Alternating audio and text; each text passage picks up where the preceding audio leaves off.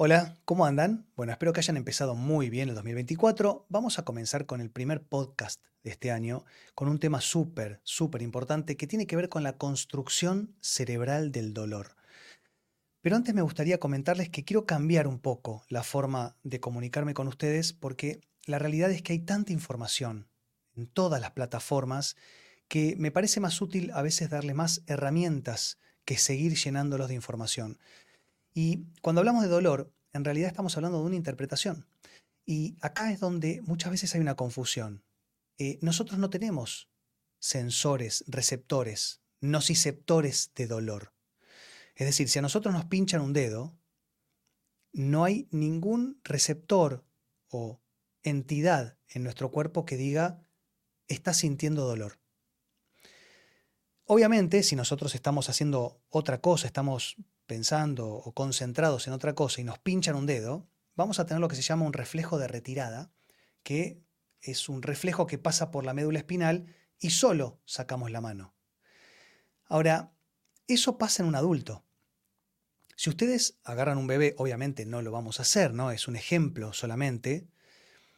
Cuando un bebé recibe, por ejemplo, muchas veces se queman porque tocan algo caliente o se agarran los dedos, fíjense, de nuevo, no para que lo hagan, pero eventualmente si alguna vez pasó y lo vieron, que el bebé se queda mirando lo que le está pasando y se pone a llorar después, porque se está construyendo el dolor.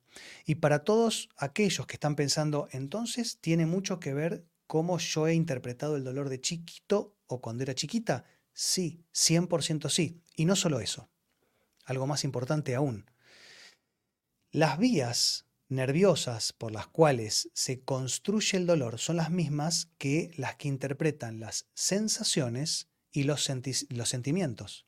Por lo cual, podemos hablar de dolor físico y depresión, angustia, ansiedad o una ensalada de todo. Y es importante entenderlo esto, porque si no después terminamos a veces cometiendo el error, me, refiero desde el punto de vista del profesional de la salud, ¿no?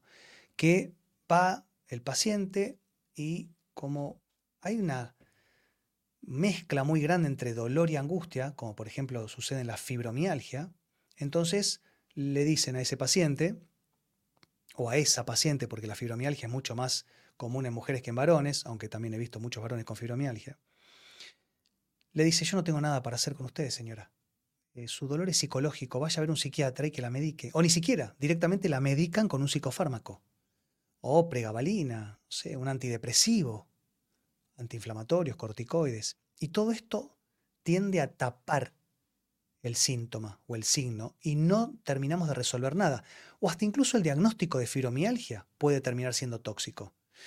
Muchas veces el diagnóstico puede ser tóxico si no es acompañado de una herramienta. Por eso es que quiero empezar a, hablarles también y sobre todo de herramientas. Cuando hay veces que lo escucho, yo no estoy muy de acuerdo con esto, y lo escucho a veces de profesores o profesionales de la salud, compañeros incluso que me dicen, el diagnóstico es el 80% del tratamiento. Y no es así.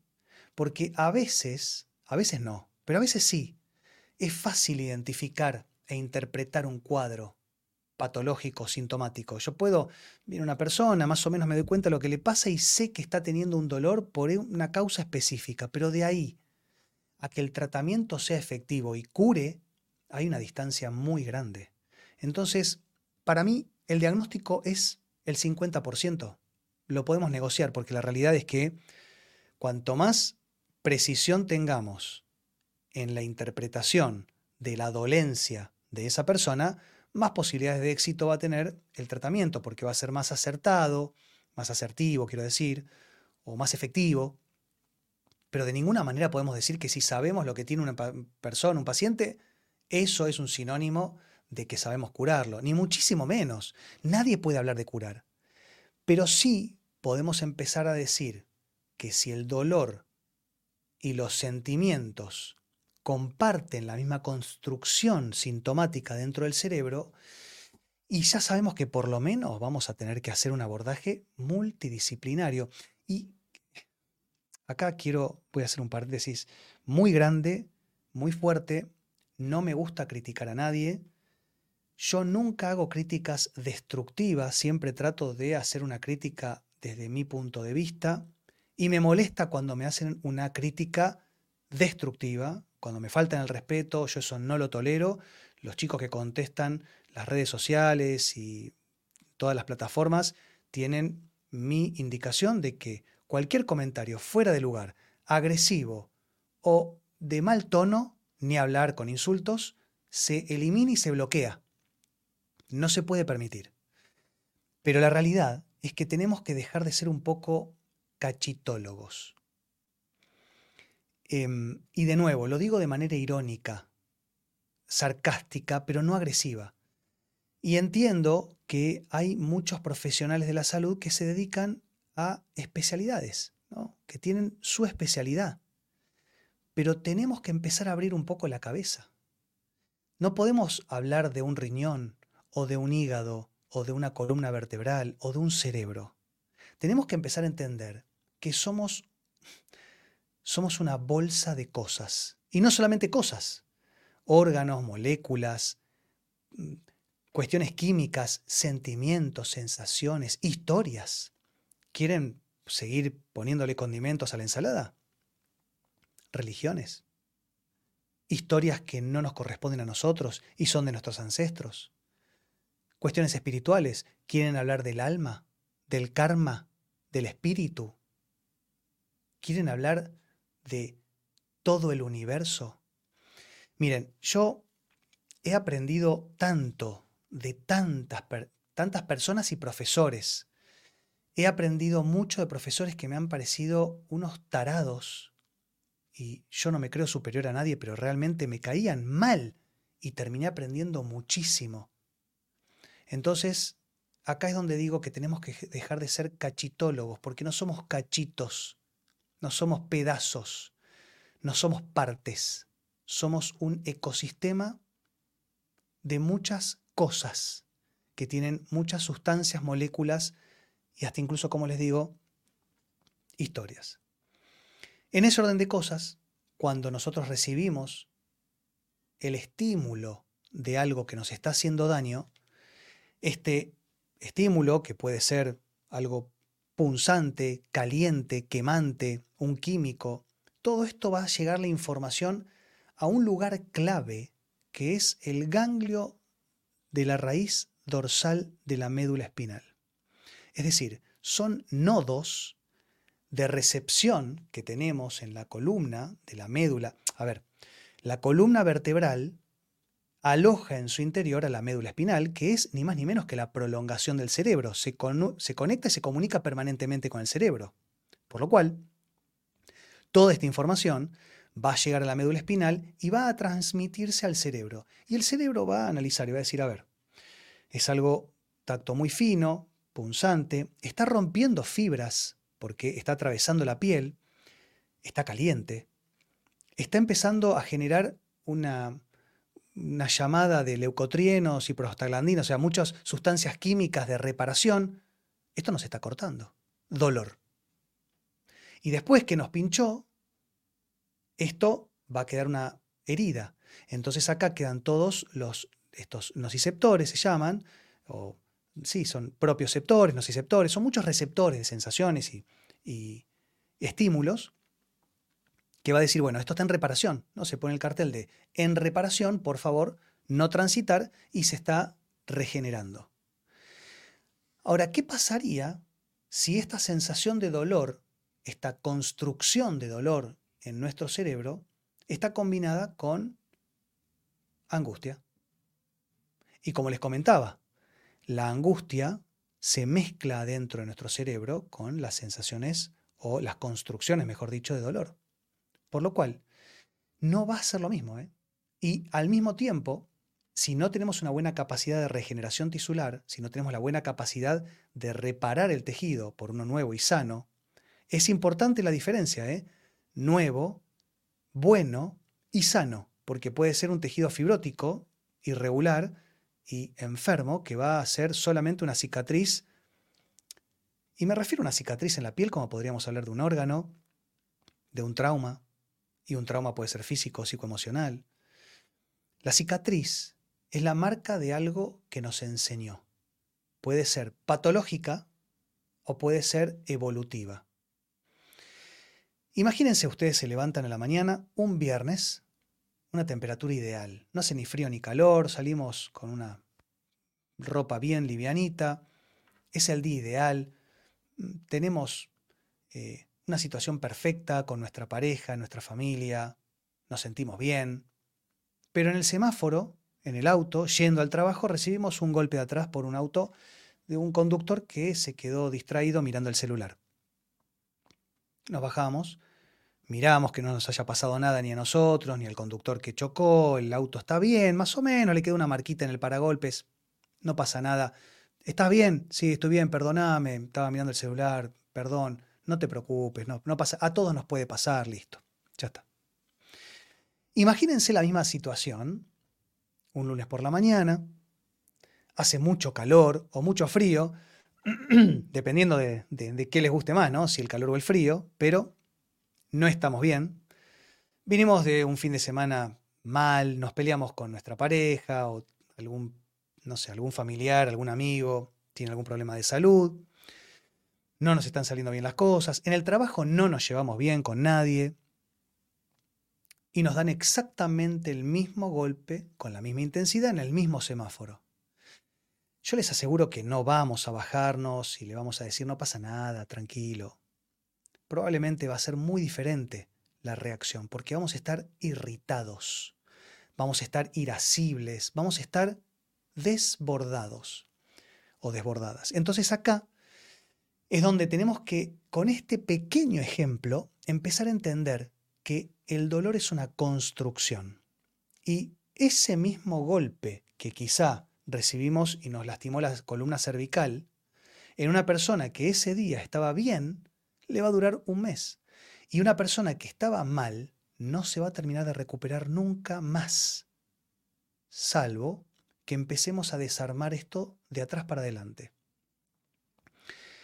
Cuando entendemos entonces que el dolor se construye adentro del cerebro a partir de estímulos externos y con una plataforma psicoemocional determinada, acá es donde el juego se abre de manera infinita. Y por eso les decía que si hablamos de diagnóstico, un profesional de la salud, un traumatólogo, que solamente va a analizar esa columna cervical que recibió el impacto de atrás y no va a mirar cómo estaba esa persona a nivel anímico en ese momento, cómo come, cómo se alimenta, si hace ejercicio, si duerme de noche, si se expone a la naturaleza, si tiene vitaminas y minerales suficientes en su organismo. Y puedo seguir la lista, chicos. Miren que puedo seguir esta lista 500 ítems más, que obviamente tendría que ser una consulta de dos horas, que a veces la hago, pero bueno, es muy difícil. Si no podemos empezar a ver la película completa y nos focalizamos solamente en un dolor específico, no va a andar. Se los digo, porque lo leí en los libros y porque lo veo en el consultorio todos los días hace muchos años. Estos estímulos llegan, como les contaba, al ganglio de la raíz dorsal. Este nodo va a recibir y va a transmitir información al cerebro, vía médula espinal. ¿Y qué pasaría si yo les dijera que estos nodos se pueden enfermar? ¿Qué pasaría si yo les dijera que estos nodos entraron en cortocircuito y están transmitiendo permanentemente dolor al cerebro? ¿Qué pasaría si yo les dijera que hasta que no podamos resolver algo que le ocurrió a nuestra madre cuando nosotros ni siquiera habíamos, habíamos nacido, nosotros no vamos a poder salir adelante.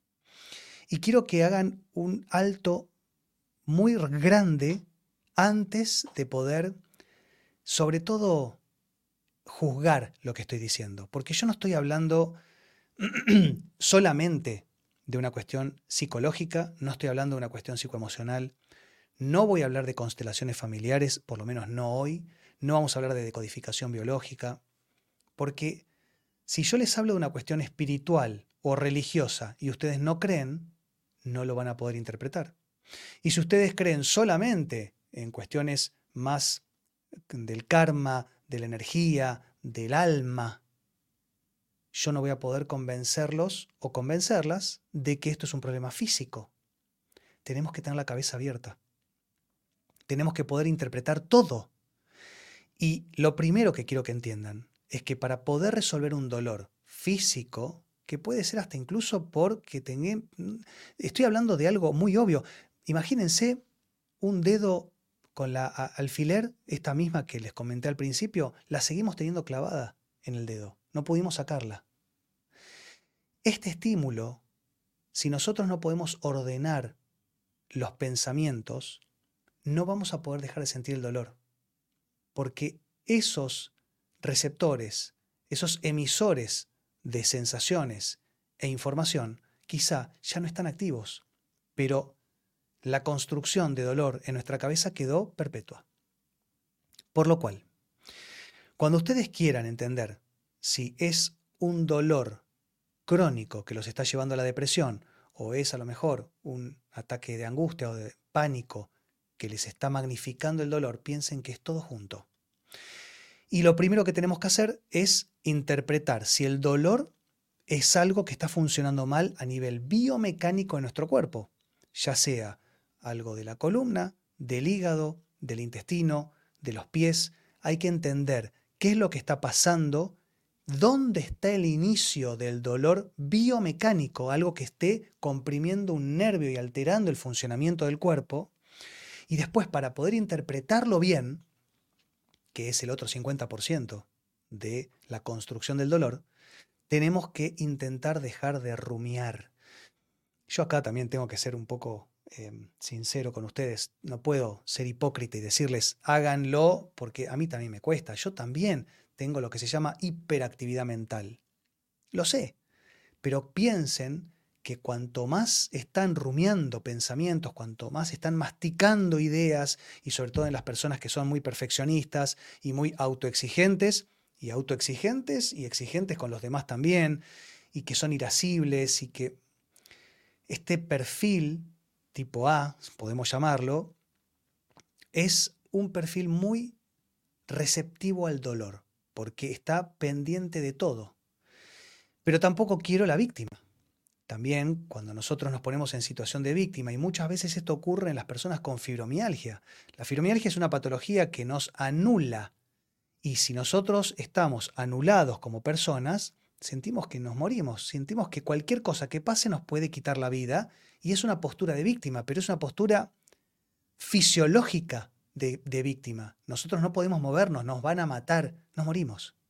Entonces, lo más importante para una persona que tiene esta combinación entre un dolor físico y una mala gestión de este dolor adentro de la construcción cerebral, como les contaba, el primer paso es la vitamina N.